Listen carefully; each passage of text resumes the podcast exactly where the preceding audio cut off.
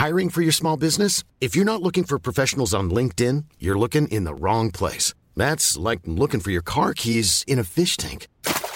LinkedIn helps you hire professionals you can't find anywhere else, even those who aren't actively searching for a new job but might be open to the perfect role. In a given month, over 70% of LinkedIn users don't even visit other leading job sites. So start looking in the right place. With LinkedIn, you can hire professionals like a professional. Post your free job on linkedin.com slash people today.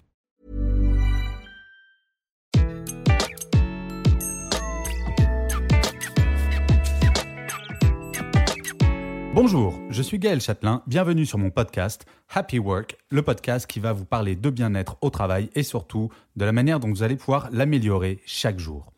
Alors cette semaine, un petit avant-propos. Si vous aimez Happy Work, n'hésitez surtout pas à le noter et à le partager. Ça me fait extrêmement plaisir. Et puis alors si vous faites un petit commentaire, ça c'est le top. Bref, l'avant-propos est maintenant terminé. Cette semaine, je vais vous donner 5 astuces pour ne plus courir après le temps. En fait, si je fais ce podcast, cet épisode, c'est que j'étais très surpris par le résultat d'un des sondages que je fais sur mon blog chaque semaine. Ce sondage concernait les sources de stress au quotidien. Eh bien, figurez-vous, en numéro 1, très largement devant toutes les autres raisons, à 49,7%, le manque de temps pour tout faire est la première source de stress. Le temps est devenu une denrée rare et précieuse. Il n'y avait pas le détail démographique des répondants, mais il est fort à parier que si nous avions la répartition homme-femme, le résultat serait encore plus tranché pour les femmes. Et oui, en effet, selon une étude de l'INSEE, une femme consacre quotidiennement 3h26 aux tâches ménagères, pendant que les hommes, nous, nous n'y passons que 2 heures feignasses que nous sommes. Par ailleurs, chaque semaine, selon une étude du cabinet Mortar Research, les femmes ont 19 heures de temps libre contre 22 pour les hommes. Et oui, ça, ça doit être l'impact de la PS4 sur la répartition de notre temps. Mais bon, la question n'est pas là. C'est un tout autre sujet auquel je consacrerai probablement un autre podcast prochainement. Ce qui est absolument dingue, c'est que plus le temps passe et moins nous avons de temps, sachant qu'en parallèle, selon une étude de Santé publique France, les Français dorment en moyenne 6 heures et 42 minutes chaque nuit. C'est la première fois depuis que cette étude est faite que le temps de sommeil quotidien passe sous la barre des 7 heures, durée minimale recommandée pour une bonne récupération. Un déclin qui est jugé extrêmement préoccupant par Santé publique France. Bref, si je devais résumer, nous avons le sentiment 1 de courir après le temps et en plus nous sommes crevés. Il me semble donc assez pertinent de dire qu'il faudrait agir, non? Dans ce podcast, il s'agit donc de trouver des solutions pour récupérer du temps, reprendre la maîtrise de notre agenda et de ne plus courir après ce satané temps. Impossible? Hum, Pas sûr, je vais vous livrer 5 astuces toutes simples pour gratter un petit peu de temps chaque jour. La première astuce, réapprendre à fixer des délais. Dans 90% des cas, nous laissons les autres fixer nos propres deadlines. Que ce soit pour la remise d'un dossier ou une tâche quelconque, ce sont généralement nos interlocuteurs et interlocutrices qui nous disent à quel moment il faudrait que le travail soit fait. Et dites-vous bien que dans un grand nombre de cas, le délai demandé est raccourci par cette personne, histoire d'avoir une petite marge de manœuvre. Sincèrement, vous n'avez jamais utilisé cette technique, histoire de ne pas vous retrouver le bec dans l'eau à cause d'un retardataire? Eh oui, nous le faisons toutes et tous. Eh bien, dès demain, fixez vous-même le délai. Bon, il va sans dire qu'il faudra le respecter, sinon la prochaine fois, votre interlocuteur trichera encore plus sur celui-ci. Si votre journée est déjà surchargée, demandez si cela est gênant que ce soit fait demain ou dans une semaine. Tout s'est accéléré au travail depuis quelques années, du fait du numérique bien entendu. Le culte de la rapidité nous pousse à accumuler les délais sans forcément avoir conscience que nous sommes les premiers responsables de cet état de fait. Et non, la dernière chose qui arrive sur votre pile n'est pas nécessairement la plus urgente.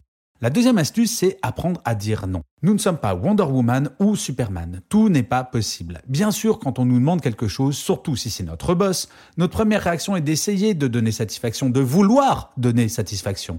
Sauf que donner satisfaction n'intègre pas toujours la notion d'urgence.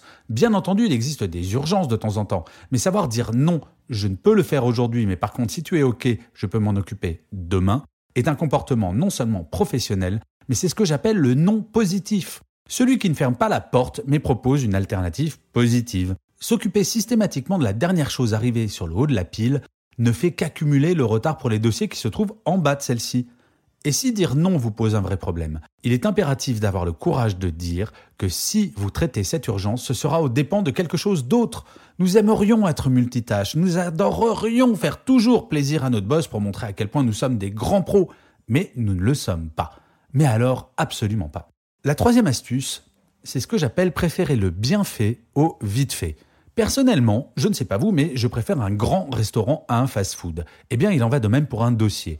J'ai toujours préféré quelqu'un dans mon équipe qui pouvait me dire Gaël, je ne peux pas faire ça aujourd'hui si tu veux que ça soit fait sérieusement. Il me faut au moins deux jours. Et je préfère cette personne à quelqu'un qui va me dire Ok, pas de problème Gaël, tu as ça sur ton bureau dans une heure.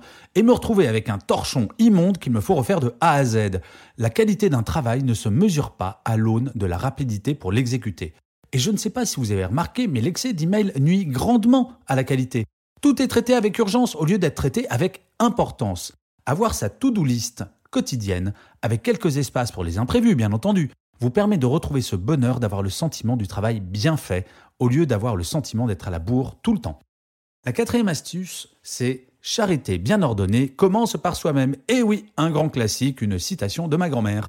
Et nous, sommes-nous facteurs de stress temporel pour les autres? Sans le vouloir, nous le sommes toutes et tous devenus. Quand un mail est envoyé, nous avons tendance à vouloir une réponse très très rapide, pour ne pas dire immédiate. Et bien souvent, sur notre ordinateur, nous avons une alerte dès qu'un mail arrive et essayons d'y répondre immédiatement. Alors, petite information, une étude récente a montré que dès que l'on est dérangé pendant un travail demandant de la concentration, par une alerte email par exemple, ou alors un texto qui arrive, nous perdons immédiatement 10 points de QI que nous allons mettre 15 minutes à récupérer. Et si dès demain nous mettions des délais de réponse dans nos mails, précisez clairement dans l'objet qu'aucune réponse n'est attendue avant demain par exemple. Tous nos mails ne sont pas urgents et pourtant rien n'est plus semblable à un mail qu'un autre mail. J'essaye autant que faire se peut de m'appliquer un bien vieux principe. Ne jamais faire à autrui ce que je n'aime pas que l'on me fasse.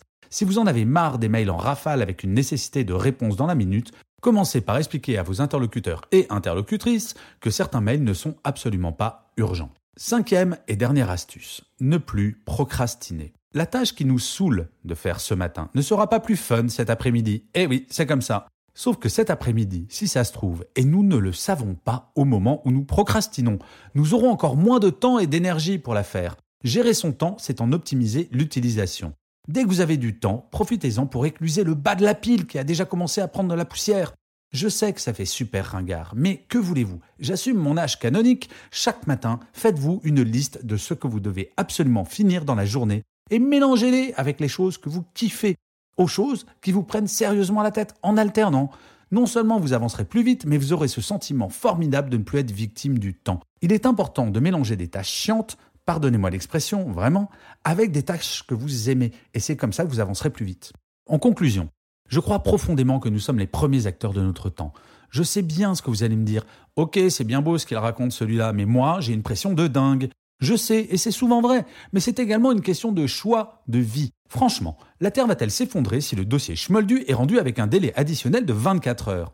Parfois, cela sera impossible, mais dans un grand nombre de cas, les conséquences seront absolument nulles et il faut que tout le monde en ait conscience. La loi de Pareto s'applique à notre planning. 80% de nos dossiers occupent 20% de notre temps. Nous sommes submergés par les petites tâches qui pourrissent notre organisation. Et à l'inverse, 20% de nos dossiers, ceux qui sont vraiment importants, ceux qui nous intéressent, ceux pour lesquels nous sommes vraiment payés, vont occuper 80% de notre temps. En nous organisant, nous ferons en sorte que ces dossiers importants donneront 100% de notre motivation. Parce qu'aujourd'hui, ce sont ces 20% de petites tâches toutes pourries qui nous pourrissent notre groove. Mais c'est à nous d'agir. Nous sommes les premiers acteurs de notre bien-être. Par ailleurs, si vous adoptez tout ou partie de ces conseils, cela aura un impact sur l'ensemble de votre entourage et de vos collaborateurs et collaboratrices. Si c'est vous qui maîtrisez le temps et pas l'inverse, je doute que vous puissiez mettre une pression permanente et forte sur les délais pour les personnes qui travaillent avec vous. Bref, tout le monde a y gagné et vous pouvez commencer dès maintenant. Je vous remercie d'avoir écouté ce podcast. Je vous dis à la semaine prochaine et d'ici là, prenez soin de vous.